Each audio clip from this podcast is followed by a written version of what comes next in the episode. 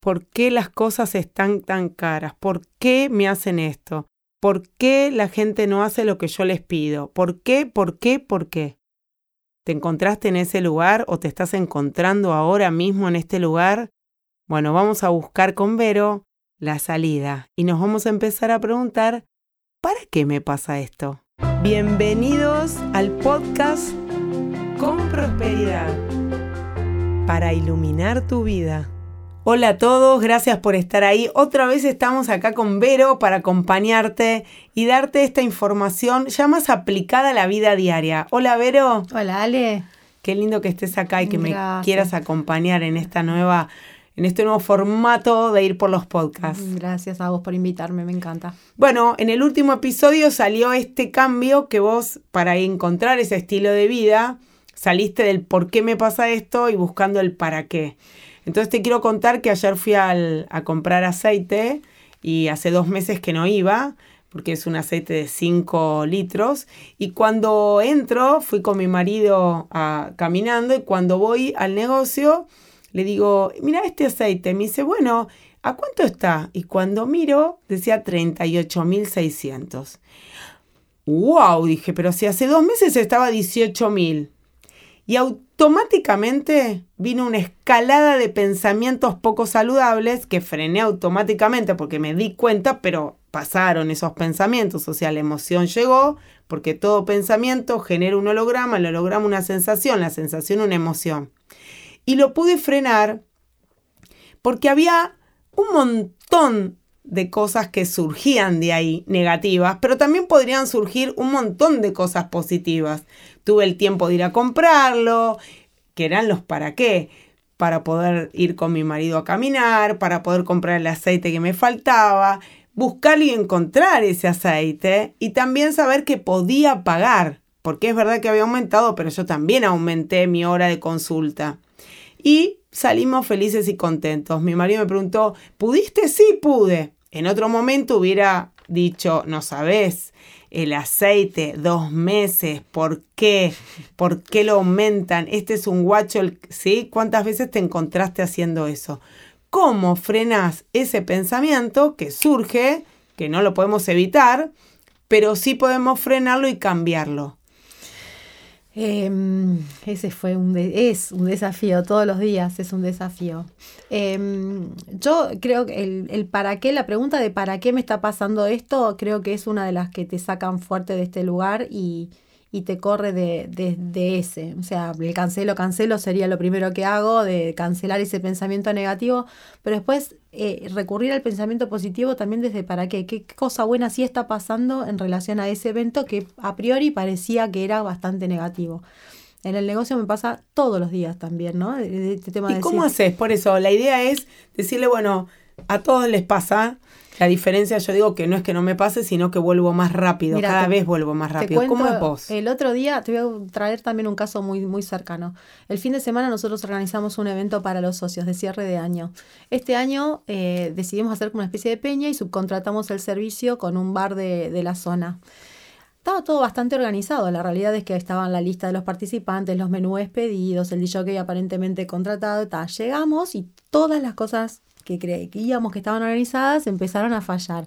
La comida no largaba, no, había, no estaban las luces prendidas cuando llegábamos, el DJ no estaba instalado, la comida no salía, las mesas estaban amontoneadas. Es como que todo se empezó a trabar. Em, pero trabar, ¿eh? O sea, fue un momento incómodo.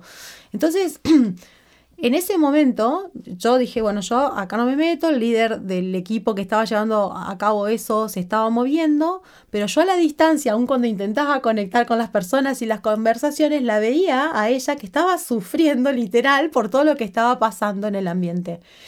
Claro, después de esto te lo puedo decir ahora, después con el análisis posterior, se armó todo un, un, pensamiento negativo colectivo, porque evidentemente las cosas no funcionaban y si uno contagia al otro, todo es mucho más grande. En ese momento, cuando yo la vi tan mal, mi, intención fue ir a acompañarla y me terminé metiendo y terminé reaccionando mal.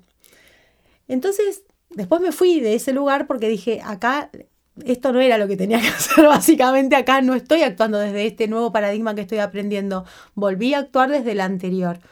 Bueno, me corrí de ese lugar y empezamos, bueno, vamos a, a hacerlo jugar a las personas, a sacarlos de esa energía negativa. Los profesores empezaron a bailar y entonces empezaron a cortar ese ritmo que, que pasó. Después se, se instaló el jockey, pero no había el micrófono, entonces Juan empezó a hablar sin el micrófono y empezó con todo el, con todo el folclore que había preparado, pero sin el micrófono. Y las cosas empezaron a fluir un poco más. Entonces es este tema de decir, hay veces que van, van, muchas veces, todo el tiempo van a estar pasando este tipo de situaciones. El tema es cómo también nosotros vamos creciendo desde nuestras emociones para darnos cuenta que tenemos una oportunidad inmensa de volver a elegir en de volver a elegir, a esto voy necesitamos volver a elegir, no desde la misma vibración la que creó el problema, sino desde otra vibración. Y para eso necesitamos frenar, que es lo que escuché de Vero, se metió, se dio cuenta que no era por ahí, salió de ese lugar y dijo, bueno, ¿para qué está planteándose esta situación y qué puedo hacer con esto? ¿Sí? Yo siempre digo cuando me dicen, bueno, pero es difícil si se muere alguien. Por supuesto que hay cosas que llevan un tiempo. El duelo lo vamos a necesitar vivir. El tema es, podés vivir el duelo desde el sufrimiento, que es evitable, o desde el dolor, que no es evitable. Entonces, ese es el extremo, ¿no? Creo que es el dolor más fuerte que podemos tener.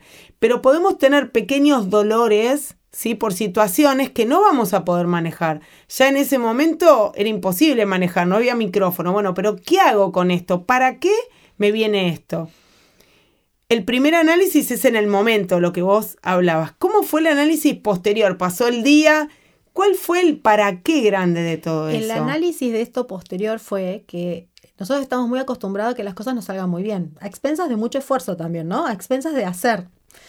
Entonces, en ese momento lo que nos vino es, nosotros eh, nunca pensamos que las cosas pueden salir diferente y no estamos entrenados a actuar desde un lugar diferente al que tenemos planificado. Entonces, inclusive eh, el análisis con el equipo fue, la líder era esta persona, cuando ella está desde este lugar, ¿qué tenemos que hacer nosotros? Porque ella está bancando la parada con esta situación como equipo ¿Qué deberíamos hacer para acompañar desde ese lugar sin que todo se haya transformado en un pensamiento negativo colectivo y que me lleve al derrumbe de, toda la gente que estaba ahí?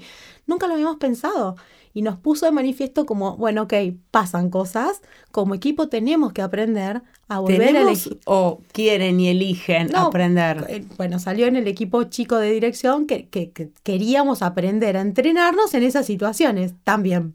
Entonces, cuando todo fluye, está todo bien, pero cuando las cosas no fluyen, ¿qué cosas deberíamos empezar a cambiar para que siga el caminito que queremos? O distinto, pero desde un lugar de disfrute y no desde un lugar de tensión, de que la estamos pasando mal y que todo se derrumba. Bueno, por esto digo que la escuela de Con Prosperidad, que tiene esta información y está direccionada a ser coach, sirve para todo porque es un estilo de vida y cuando entendés que podés reaccionar de distinta manera y que lo más importante son las vibraciones y cuando vos te dijiste o te, te, diste cuenta y se dijeron, che, esto se está exponenciando en lo negativo, necesitamos frenarlo, esto pasa también en la vida personal. Cuando vos te vas a trabajar y chocaste el auto, cancelo, cancelo, cancelo y decís, uh, y ahora y la mayoría de las personas se quedan con esa vibración, cuando van a trabajar siguen enojadas, no venden si tienen que vender o no tienen buenas reuniones efectivas, llegan a la casa y se enojan con la mujer, con el marido, con los hijos y desde ese lugar es imposible volver a crear algo. En otra instancia nos pasaba lo mismo y tal vez el análisis era ese proveedor no sirve. O sea, no tenemos que volver a contratarlo más, que por ahí sea una decisión, pero cuánta cosa nos hubiéramos perdido de ver de nosotros como, como equipo y desde donde también podemos seguir evolucionando como equipo, que esta situación nos, nos puso adelante.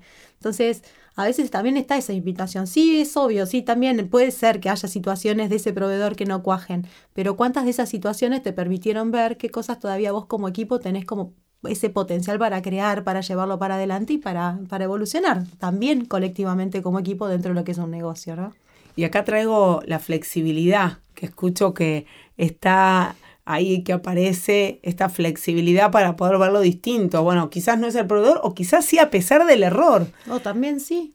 Porque cuántas veces nos pasó que hubo un error, pero gracias a eso después ese proveedor mejoró como yo también mejoré mi propia empresa. Sí, tal cual. De hecho me lo estás trayendo porque podríamos tener una buena charla con ese proveedor para darle ese feedback y que él tenga la oportunidad de cambiarlo. Así que bueno, ganamos todos en esa, ¿o no? Eso es ganar, ganar. Viste, yo vengo del marketing igual que vos y hablaban del ganar, ganar y el ganar, ganar real tiene que ver con primero identificar que el otro, aunque haya una empresa atrás, es un ser humano que se puede equivocar y poder ver entre los dos cuáles son las áreas de mejoras que tenemos para poder ir a ese lugar potenciador. Y cuando le das esa oportunidad al otro, porque es tu estilo de vida, sabes, te devuelven lo mejor. Yo tengo, pero miles de ejemplos de cómo vivo. El otro día fuimos a sacar un turno, a sacar no, íbamos a un turno a cambiar el documento y mi marido se olvidó de ponerle clic a la fecha. Pero bueno, habíamos pagado todo, yo llego y me dice, mire señora, usted no está, no puede pasar. Y nosotros nos vamos de viaje en enero y necesitábamos el pasaporte. Está bien, lo podía sacar el, el, urgente, pero bueno, ya habíamos pagado ese. Y entonces hablo con mi marido y me dice, no, que tiene que estar porque, bueno, y si no está, que te atiendan igual. Y le digo, bueno, no funciona así, pero bancame que yo veo cómo lo hago. Entonces el primer chico estaba negado a ni que pise el pie, no me dejaba pasar ni poner un pie. Pero yo seguía amorosa, diciéndole, bueno, mira, puede ser que se haya equivocado, pero había muy poca gente en el registro, muy poca gente. Entonces viene la otra persona de seguro, una mujer, y empezamos a hablar desde, mira, se debe haber equivocado, pero desde lo que yo siento es un estilo de vida, está el error, pero el error no es terrible, siempre hay solución si yo vuelvo a elegir, recordemos que en prosperidad necesitamos volver a elegir desde una emocionalidad distinta. Me puse a charlar, me dice, a ver, dame un minuto, dame todos los documentos, el tuyo, el de tu marido, el de tu hijo. Vuelve y me dice, mira, no hay ningún documento. Y mira, seguro que se olvidó de poner el clic. Y me dice, mira, le inventé una historia a la chica. Le dije que tu marido, que, se iba, que te ibas a quedar sin marido porque cuando volvieras te lo ibas a acribillar. Y dijo, bueno, tanto no, le digo, no pasa nada, vuelvo a sacar. El medio se va a adaptar. Me dice, mira, el medio se adaptó porque te van a atender. Cuando terminamos el proceso, nos fuimos a buscar una flor con mi hijo porque no había un kiosco. Entonces dije, bueno, vamos a llevarle una flor. Y la chica le puse, gracias por hacer que mi día siga en la misma vibración en la que estaba. Porque el otro chico no hizo nada para que eso cambiara. Y ya no importaba si me atendían o no, importaba que nos reímos, que nos conectamos, que hicimos bromas. Y ese es el estilo de vida. El resultado no importa, importa el proceso. Y le puse que, bueno, gracias, gracias, gracias. Y ella me decía, no, no, no, por favor. Digo, pero ¿qué hice? Cambiaste la forma de actuar. El chico al lado miraba diciendo, ¿de qué está hablando esta mujer? Y de eso se trata, de ponerle la flexibilidad, tanto si te equivocaste, no importa, nos puede pasar, nos va a pasar que nos equivocamos. Y también al otro, el problema no es el error, el problema es dónde pones el foco. Y creo que acá se une la flexibilidad con el para qué. Sí, sí, sí, totalmente, totalmente. Eh, nos puede tomar, porque es verdad que a veces no, nos puede tomar y, eso está. Inclusive tenés la oportunidad de volverlo a revisar si no te salió, ¿entendés? Porque a mí todavía me pasa y me va a seguir pasando mucho tiempo porque es un entrenamiento también volver a elegir.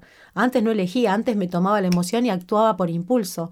Hoy no, hoy elijo hacerlo de una manera diferente. A veces me sale, a veces no me sale. Tener paciencia y tolerancia con eso también es parte del juego, porque es un proceso el aprender a hacerlo, porque es un entrenamiento constante. Para eso suceden las cosas que no suceden, para poder entrenarnos también en esta forma de vivir. Y, también para ir abriendo conciencia y aprendiendo de vos. Me pasó cuando estaba en el entrenamiento para cruzar el fuego, que dijeron, bueno, ¿quién es líder contenedor y quién es líder creativo? Y yo me considero más líder creador, aunque contengo cuando hago coaching. Claro. Y también me di cuenta que yo tengo tres hijos adolescentes y que ahí lidero un montón. Y, y también me estoy cansando, porque es lógico. Entonces, si tengo una escuela y tengo que estar atrás, también me cansan. Y me di cuenta que soy líder creador.